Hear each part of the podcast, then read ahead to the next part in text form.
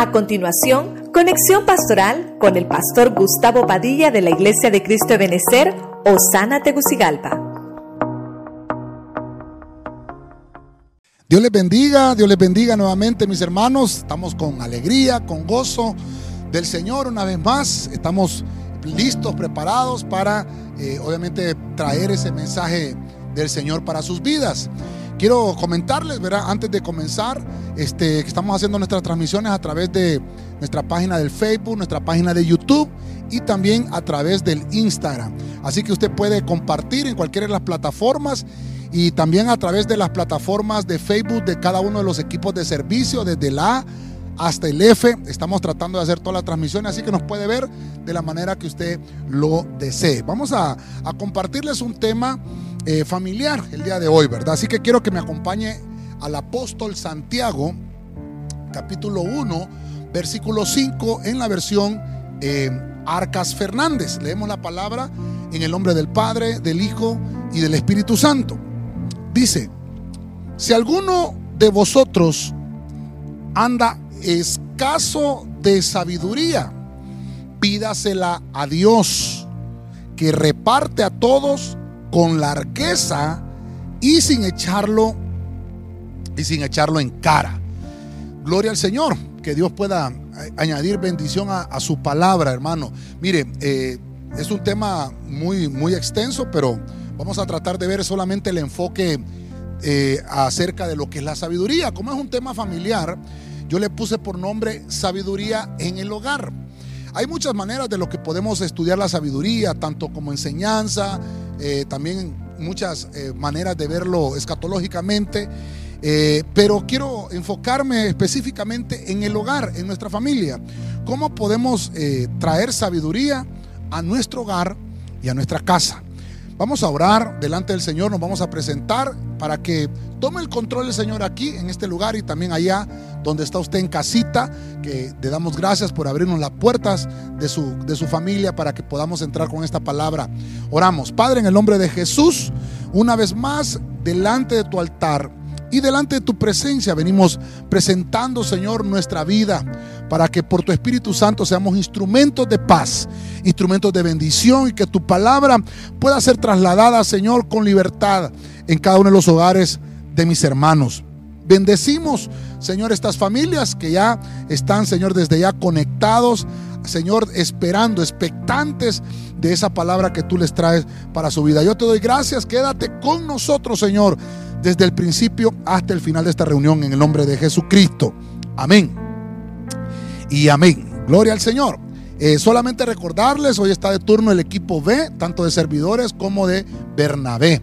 Y a las 6 y 20, pues ya va a estar el, listo el enlace para podernos conectar al final en Zoom y poder estar haciendo una oración por cada uno de ustedes, tanto del equipo de servidores como el equipo de Bernabé y todos los hermanos de la iglesia también que se quieran conectar. Ahí les vamos a compartir el, enlace. Quiero comenzar diciéndole un poquito acerca de la sabiduría, ya lo hemos visto en otras ocasiones. La sabiduría, hermano, en la palabra hebrea es hogma, es la palabra para decir sabiduría, pero en el griego la palabra sabiduría se dice Sofía, que es un nombre muy conocido, y, bendecimos a aquellas mujeres que se llaman Sofía, porque quiere decir sabiduría. Pero fíjese usted que voy a empezar con este versículo del apóstol Santiago, porque el apóstol Santiago eh, está haciendo una petición o está diciendo aquel que necesite la, esta, sabiduría, obviamente no solamente está hablando de, tener un conocimiento, ni tan siquiera tener eh, solamente la capacidad de tomar decisiones, eh, obviamente en una circunstancia difícil. Cuando nosotros necesitamos sabiduría, es que nosotros tenemos que pedírsela a Dios. No es, hermano, no se trata de, cuán eh, preparado, eh, hermano, eh, universitariamente estés tú o esté, o esté yo. eso no va a medir mi sabiduría, porque yo conozco personas, hermano, que nunca fueron a la escuela y sin embargo tienen una sabiduría, una sabiduría extraordinaria, pero también conozco personas que, que han cursado hasta por maestrías y no han demostrado en su vida sabiduría. No estoy diciendo con esto que no estudie, obviamente el conocimiento sirve, pero, pero no solamente se trata de que porque tengo un conocimiento, eh, o por un grado académico que tenga, usted va a tener sabiduría. Usted va a tener conocimiento. Una cosa es tener conocimiento, inteligencia, sabiduría. Son, son, cosas diferentes. La sabiduría significa el discernimiento práctico en medio de situaciones difíciles. La sabiduría empieza con Dios. Mire usted, esto es muy interesante, porque hay un proverbio que dice, el principio de la sabiduría es el temor a Jehová. Entonces ahí comienza. La sabiduría te hace, hermano, tener una vida recta, te hace tener capacidad para poder distinguir entre lo correcto y lo erróneo. Nos va a ayudar a eso. Entonces Dios está dispuesto a darnos sabiduría en nuestro hogar, hermano, para que nosotros podamos recibir toda la bendición del cielo y alcanzar todas las metas que Dios obviamente quiere que nosotros alcancemos. Voy a tratar de, personificarlo, pero voy a tratar de verlo con, con integrantes, voy a decirlo de alguna forma. Y, lo primero que quiero que me acompañe a ver es Lucas 2.52, en esta versión Arca Fernández, que yo se la recomiendo mucho.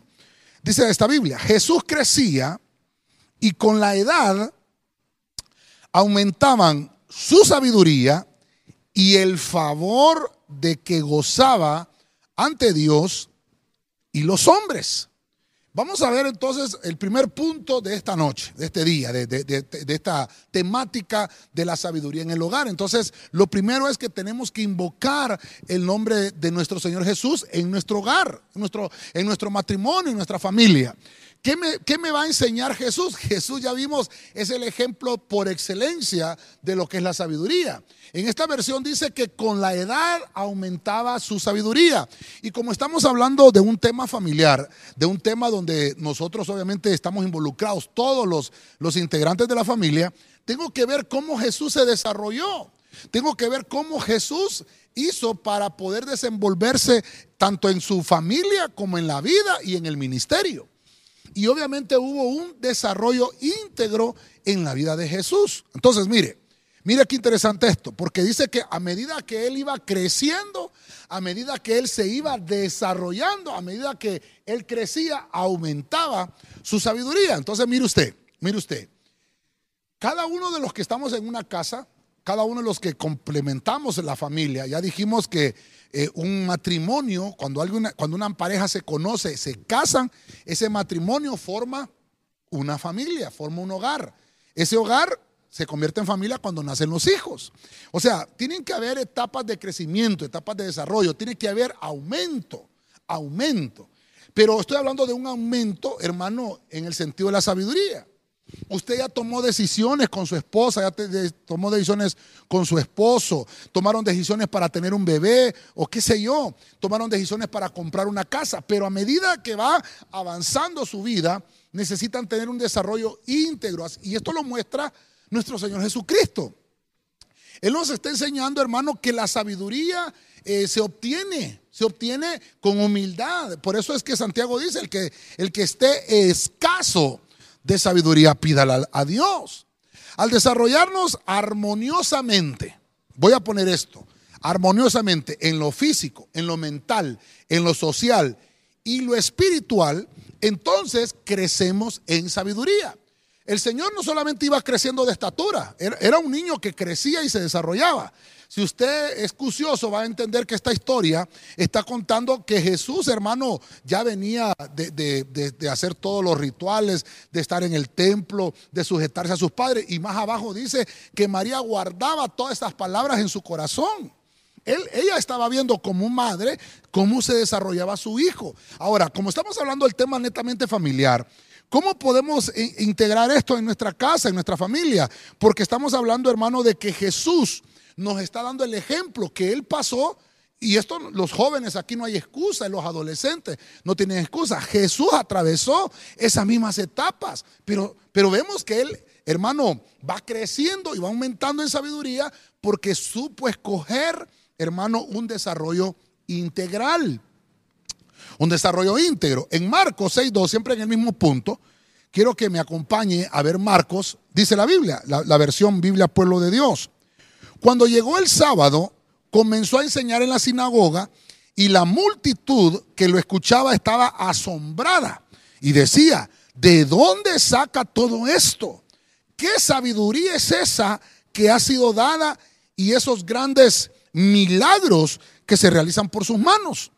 Solo voy a, leerle este versículo para dejar sentado, hermano, cómo, cómo el Señor no solamente de niño demostró que crecía y se desarrollaba en sabiduría, sino que todo ese conocimiento le sirvió para poder desarrollarse en la vida y para poder desarrollarse en su ministerio. La gente se preguntaba, ¿qué sabiduría es esa que le ha sido dada, hermano?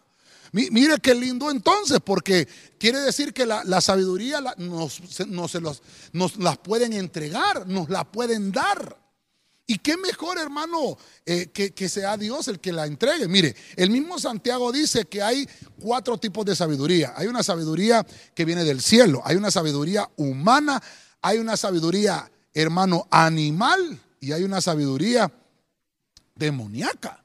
Hay cuatro tipos de sabiduría. Pero yo no le estoy hablando de la sabiduría de las tinieblas, le estoy hablando de la sabiduría que emana del cielo, de esa sabiduría que viene de lo alto. Porque dice aquí, ¿qué es esa sabiduría que le fue dada? al Señor. Entonces yo quiero que, usted pueda compartir conmigo y, y, también compartirlo con su familia, de que Dios es el ejemplo máximo para obtener sabiduría. Ahora, vamos a ver Proverbios capítulo 7, versículo 4 en la versión Nácar Colunga. Mire lo que dice. Di a la sabiduría, tú eres mi hermana, y al entendimiento mismo quieras llamar pariente. Mire qué lindo. Voy, a, voy a seguir desarrollando esto con usted. Estamos viendo que debe de haber una sabiduría en mi casa, debe de haber una sabiduría en el hogar. Entonces yo tengo que invocar a Jesús que venga a mi casa. Yo tengo que invocar a Jesús para que Él, hermano, me traslade esa sabiduría que Él porte y que Él tiene. Que haya ese espíritu de sabiduría. Pero ahora encuentro que como estamos hablando de la sabiduría en el hogar, encuentro de que en la Biblia, eh, aquí estamos hablando del rey Salomón, él escribió los proverbios. Entonces el rey Salomón dice, Tienes que decirle a la sabiduría, tú eres mi hermana. Tú eres mi pariente. O sea, decirle entonces que la sabiduría tenemos que acogerla como que si fuera alguien que integre el hogar. Mire, mire qué interesante. Yo me recuerdo algunos temas que hemos desarrollado con ustedes, hermano, y, y en algunas ocasiones vimos que tenemos que pedirle sabiduría al Señor para administrar las riquezas en el hogar. Entonces, quiero decirle algo. Le estoy hablando ahora de una sabiduría en la casa, ya no, no solamente para administrar la finanza, no solamente para tomar las decisiones, eh, hermano, que son candentes en nuestra familia, sino que tengo que tenerla, tener la sabiduría en mi casa, tengo que tener la sabiduría en mi hogar como una unidad cercana, mantenerla ahí cerca, hermano, a la disposición que cuando yo ocupe cualquier cosa esté ahí la sabiduría. No como, mire, mire esto, es como que Dios hermano te esté alumbrando en el momento que tengas que tomar decisiones. La sabiduría, hermano, nos resguarda de los efectos fatales de nuestras propias pasiones y de las trampas del enemigo. Quiere decir que necesitamos tener en el hogar a la sabiduría. Vemos al ejemplo máximo, el, ejemplo por excelencia de Jesús, que él hermano es, hermano, es, es, un Dios misericordioso que al que le pide sabiduría, él se la va a entregar. El que esté falto de sabiduría, pídasela a Dios y él se la va a entregar. Pero ahora vemos que el rey Salomón, recuerde que el rey Salomón pidió sabiduría. Cuando, cuando Dios hermano le está diciendo, bueno Salomón, ahora te toca reinar a ti, ¿qué quieres que te dé? Él no pidió riqueza. Él no pidió oro, él no pidió plata. ¿Qué es lo que pidió Salomón? Salomón pidió sabiduría porque entendió Salomón que era su mejor pariente, hermano. Mire, la sabiduría es algo extraordinario y tenemos que seguir hablando de estos temas así, hermano, porque la Biblia nos enseña en el capítulo 8 de Proverbios, eh, perdón, sí, de Proverbios, del mismo Salomón, él está escribiendo de la sabiduría. Y dice que esta entidad, hermano, dice, estaba en la creación con el Señor. O sea, que Dios todo lo que él creó y todo lo que hizo, hermano, tuvo que tener ahí a la sabiduría. Dice el capítulo 8 de Proverbios, usted lo busca en casita, que se tomaba de la mano con Dios y disfrutó cuando hicieron la tierra, cuando hicieron el círculo de la tierra, cuando hicieron los mares, cuando estaban en la creación. Dice que la sabiduría estaba ahí. Entonces necesitamos entender que tenemos que atesorar la palabra del Señor con sabiduría. El, hermano, el conocimiento, hermano, nos va a ayudar para obtener sabiduría.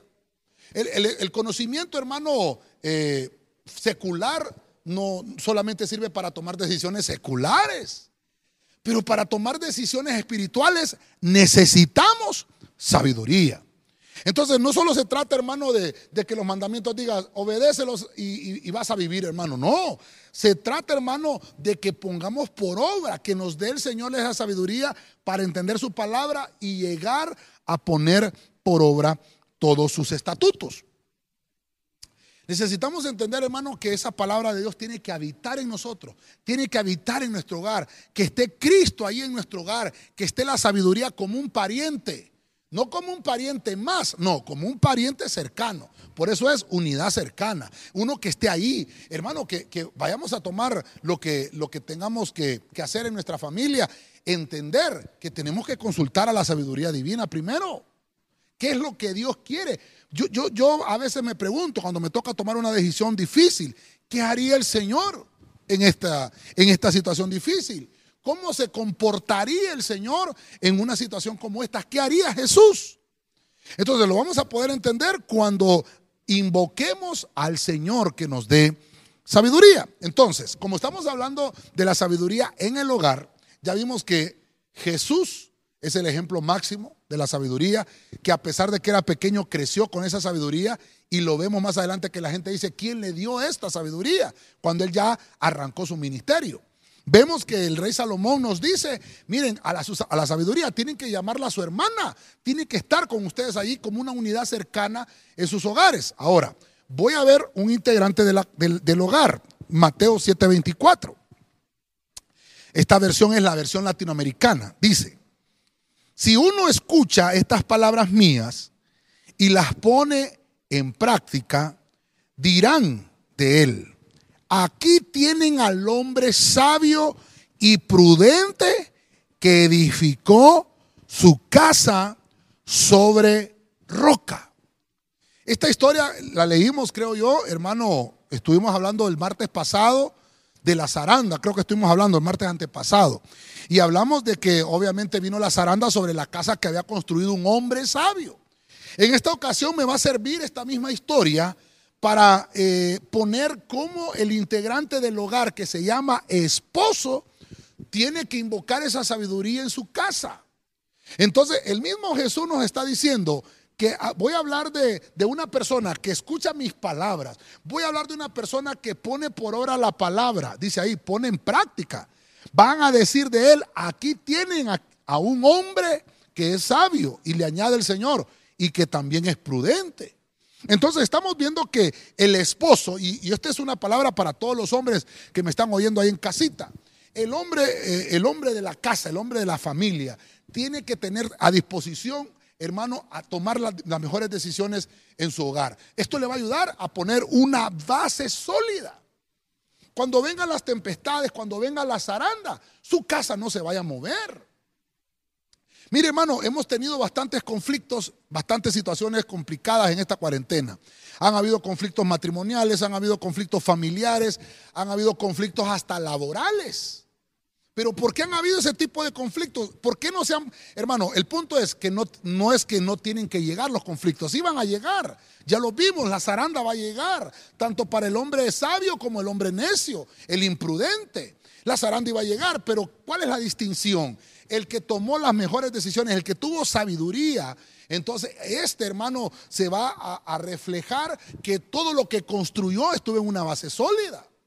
¿Por qué, hermano, hay matrimonios que fracasan? Porque su base no fue una base sólida. Porque hay hogares que fracasan, hijos que se van de la casa, hijos hermanos que se van eh, a sumergir a los vicios porque no tienen un papá o una mamá que pueda darles un consejo sabio. Entonces, ¿por qué fracasan los hogares? ¿Por qué fracasan las familias? Porque su cimiento está en la arena. Tenemos que ver el ejemplo del esposo, el hombre sabio, hablando de la sabiduría en el hogar. Porque hay trabajos, hermano, en los cuales no valoran a sus empleados. ¿Por qué? Dice, ah, es que el, jefe ahorita que ya estoy, estamos en cuarentena, va a empezar a hacer cortes. ¿Y a quién cree que va a cortar? Va a cortar a los que son menos indispensables en la compañía.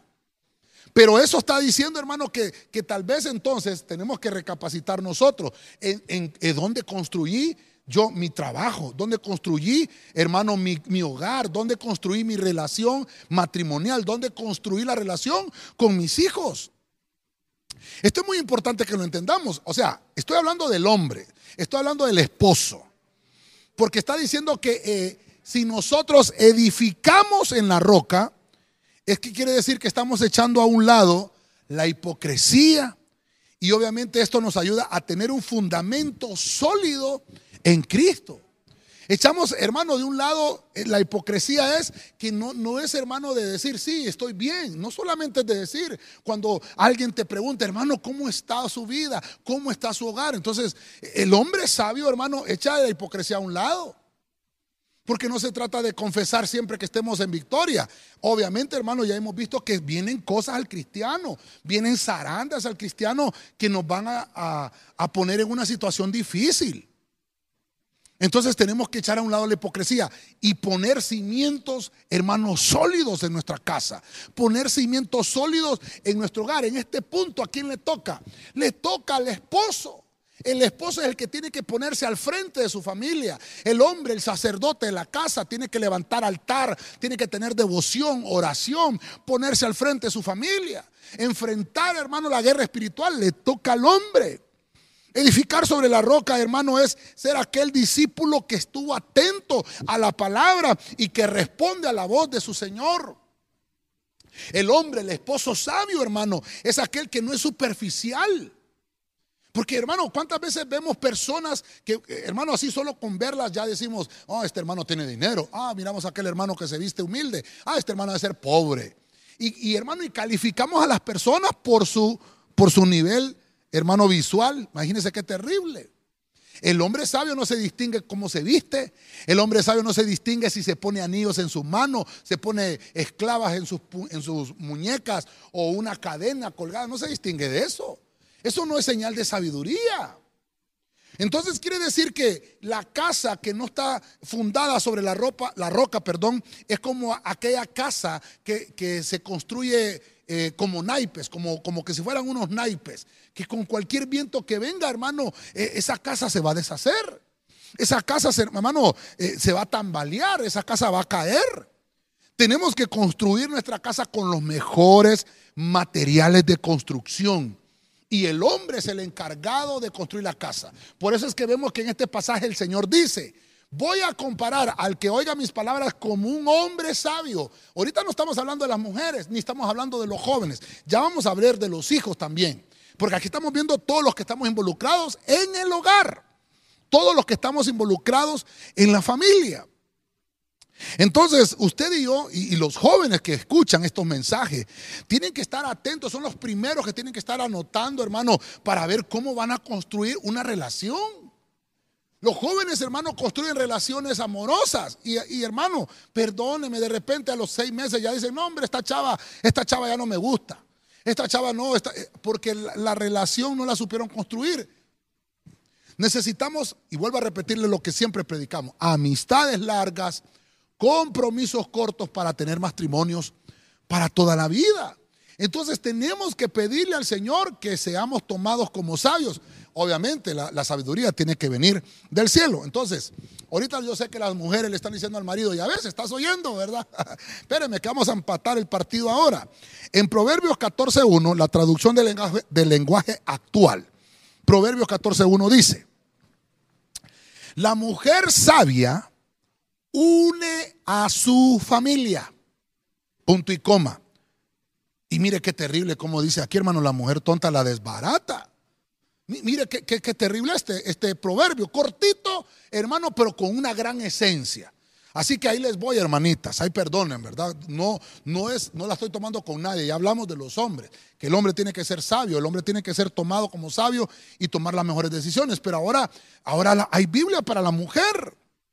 La mujer sabia, hermano, disipa la soberbia y el orgullo.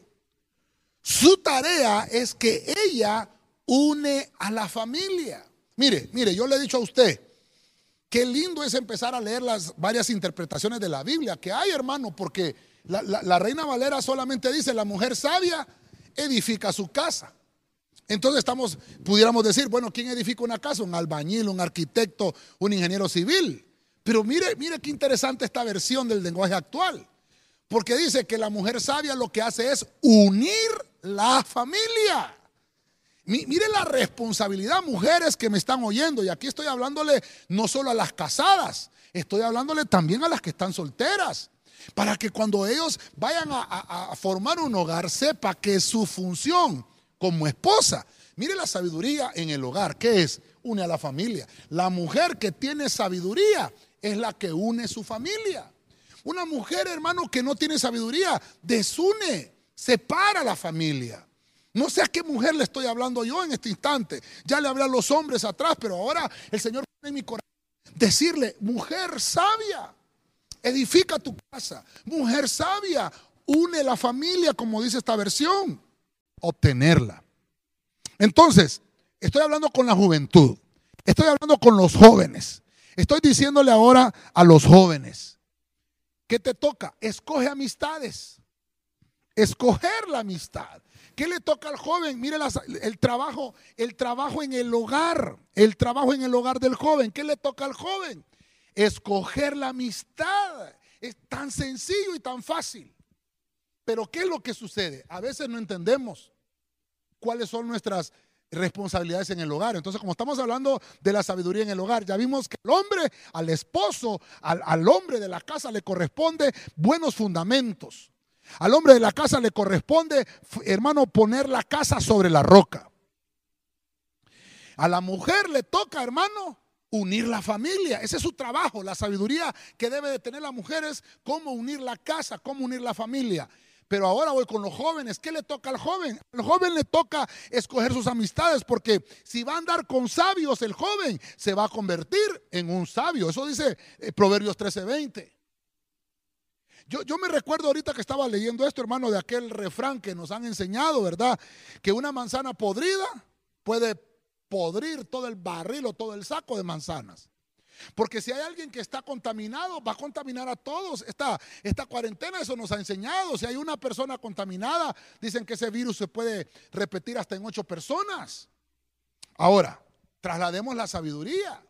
Si usted se, se escoge sus amistades, Estoy hablándole a los adolescentes, estoy hablándole a los jóvenes. Si nos juntamos con sabios, nos vamos a hacer sabios. Pero esta versión, hermano, dice que el que, para no decir esa palabra tan fuerte, ¿verdad? El que se junta con uno que no es sabio, se va a meter en líos. Hay jóvenes que me van a decir, pastor, vieran los líos que estoy metido. Entonces te voy a decir, ¿sabes qué? Léete Proverbios 13:20. Te metiste en líos por las amistades que tienes.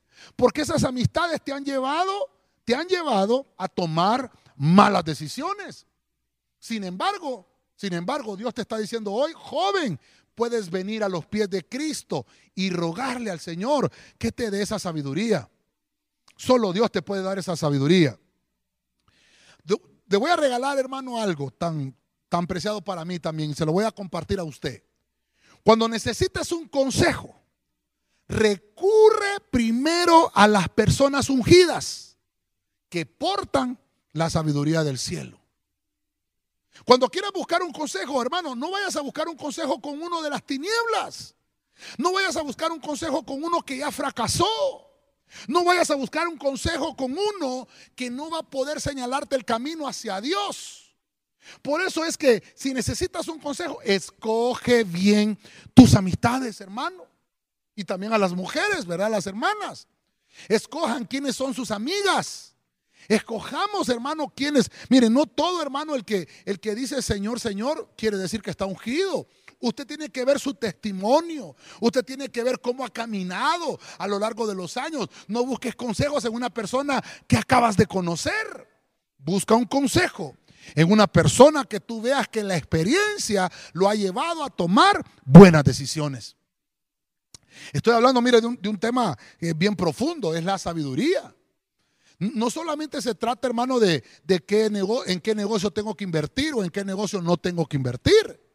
No se trata solamente de eso. Se trata, hermano, de que podamos traer a nuestra vida la bendición. Cuando los individuos necesitan consejos, recurren primero, hermano, a sus amigos, a los que ellos creen que son sus amigos, a los que los aceptan con sus debilidades y con sus complejos, qué sé yo. Y pensamos que ellos, porque nos aceptaron, nos pueden dar un buen consejo. Por eso es que el punto es, cuando necesites, hermano, un consejo de verdad, recurre primero a uno que sea ungido, a uno que tenga la habilitación de parte del Señor. Mire, los consejos, hermano, que te puede dar una persona de, edad mayor y de edad avanzada. Es un consejo valioso. Porque te lo está dando, hermano, con toda su, gracia. Se lo está dando, te lo está regalando, no te lo está vendiendo.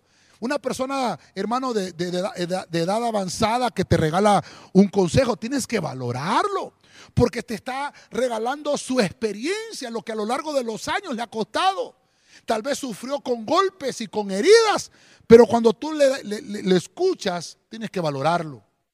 Yo sé que ha habido mucha gente que se te ha acercado.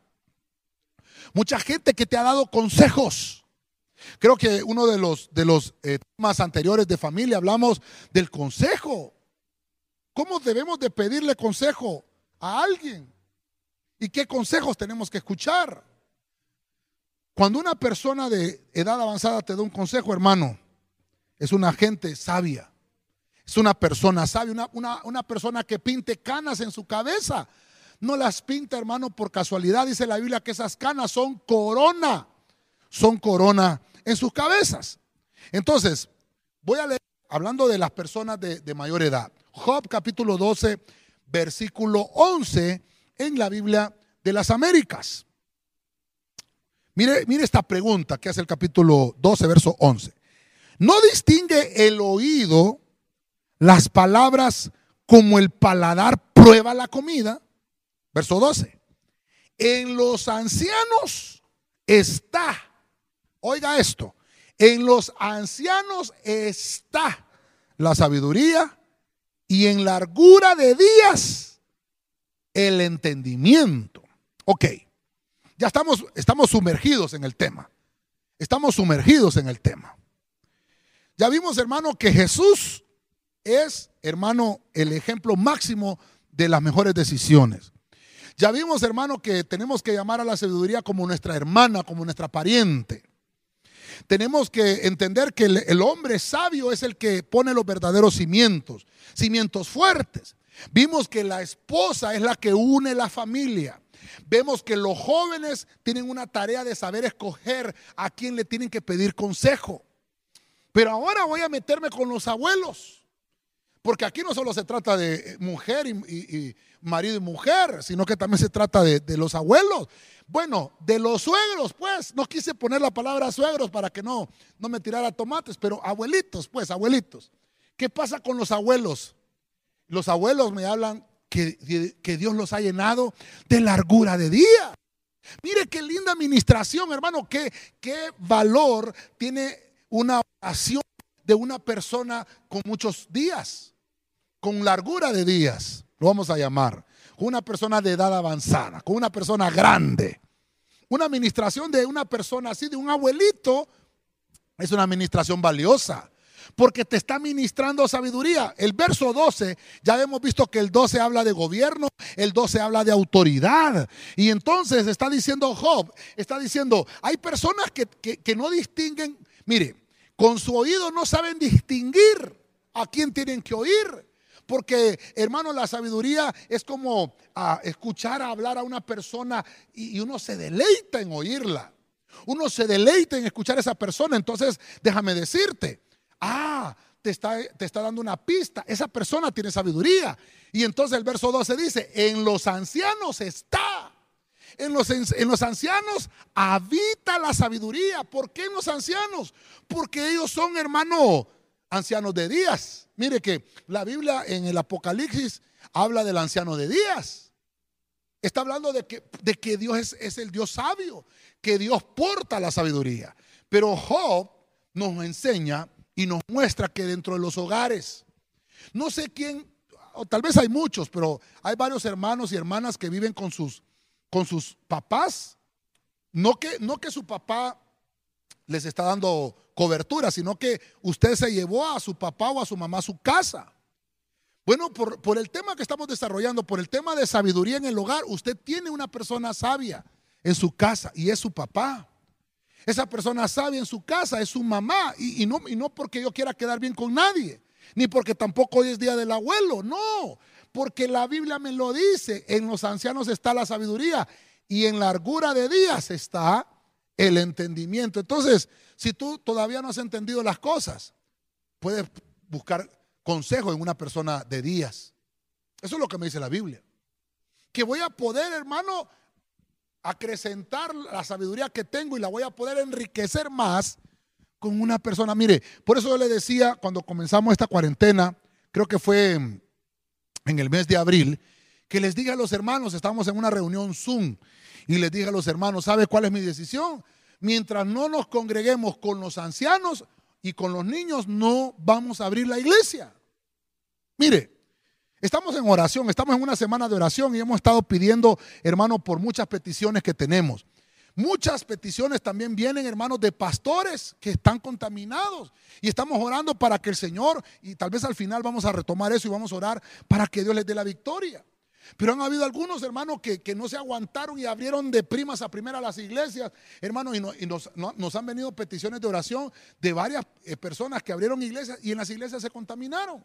No quiere decir que la iglesia está la contaminación, porque hay gente que se contamina en un supermercado, hay gente que se, que se contamina en una ferretería o en un mercado, en cualquier lugar. Pero como, como cristianos tenemos que ser sabios. ¿Qué tomó esa decisión de abrir tan tempranamente los templos? Provocó, hermano, eh, contaminar a esa gente. Por eso es que tenemos que saber, hermano, y escuchar los consejos.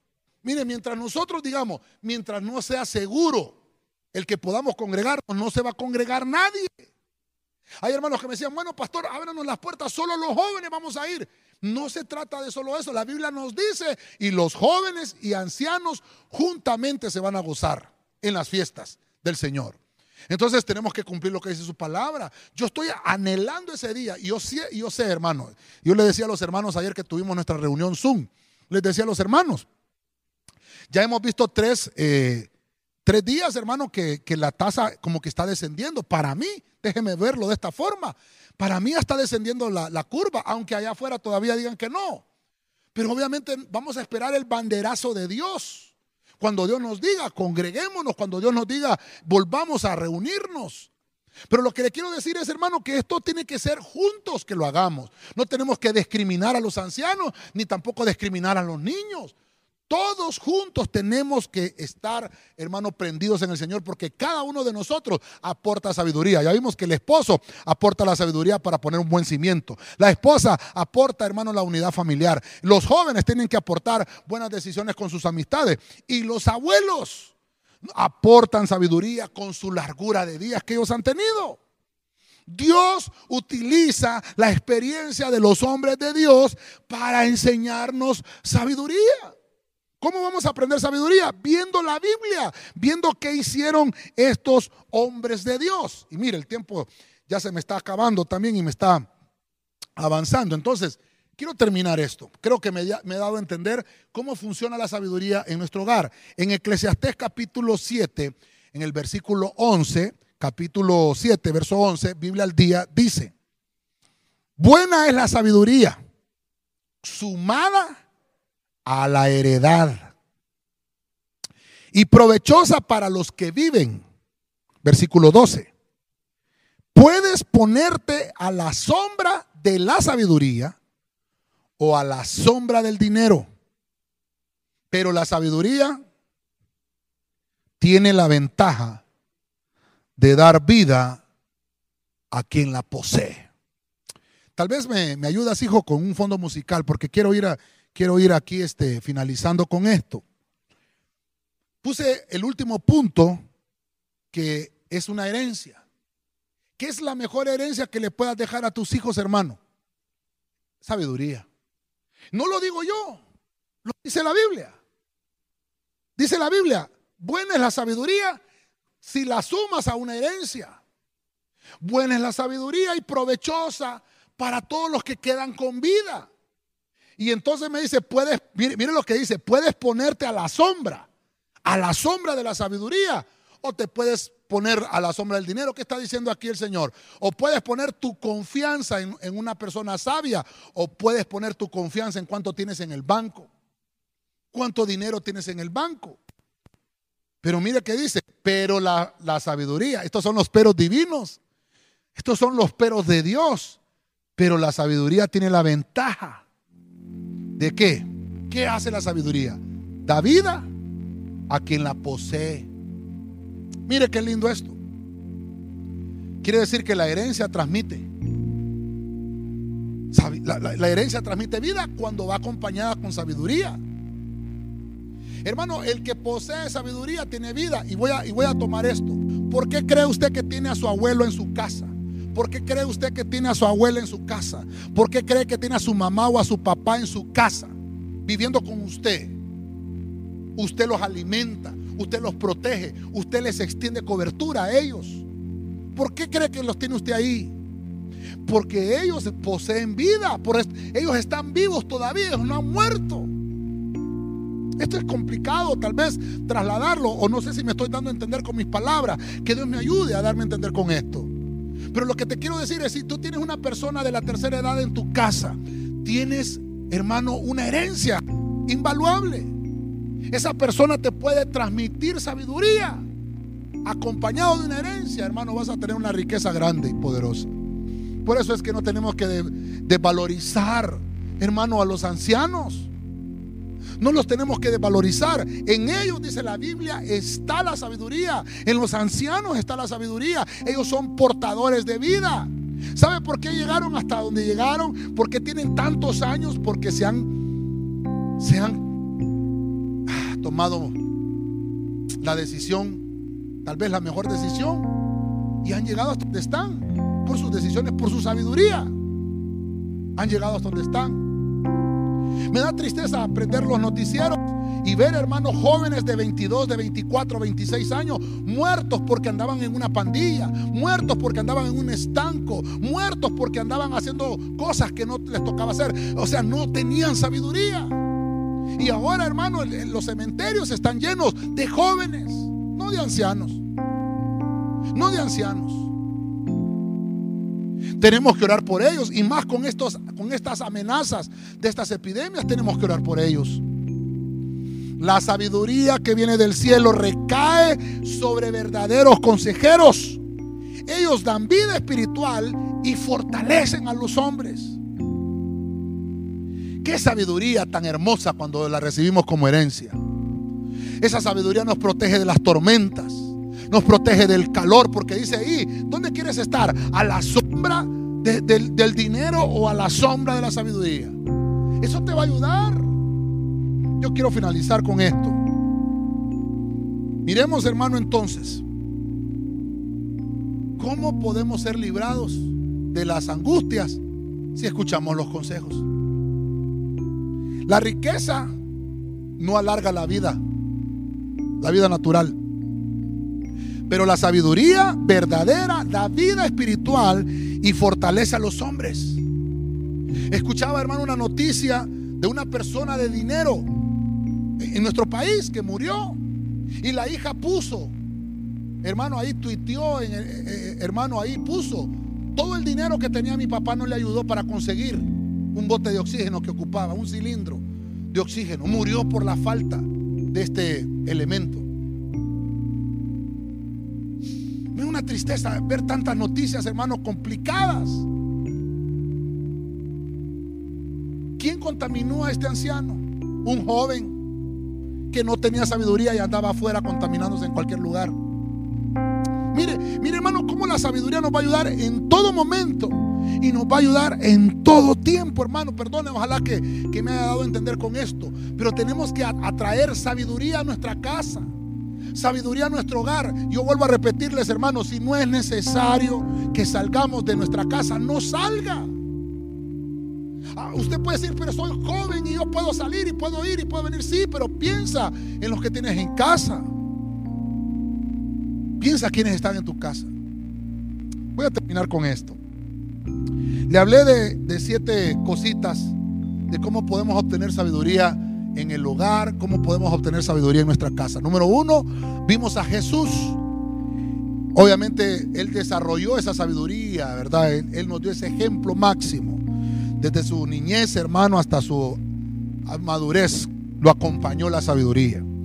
También vemos que el proverbio nos enseña que tenemos que llamar a la, a la sabiduría como nuestro pariente.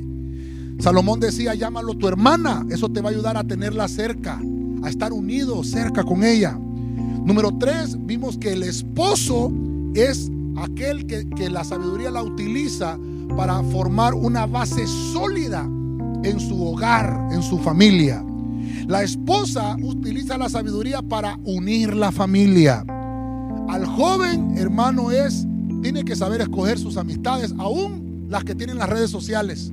Tiene que saber y tiene que saber escoger. Número seis, vemos, vimos a los abuelos son aquellos que están llenos de, días, que tienen largura de días y por alguna razón llegaron hasta donde están. Hay muchos que no llegamos hasta esas edades, pero si ellos han llegado ahí es porque les ha acompañado la sabiduría. Y por último, la herencia.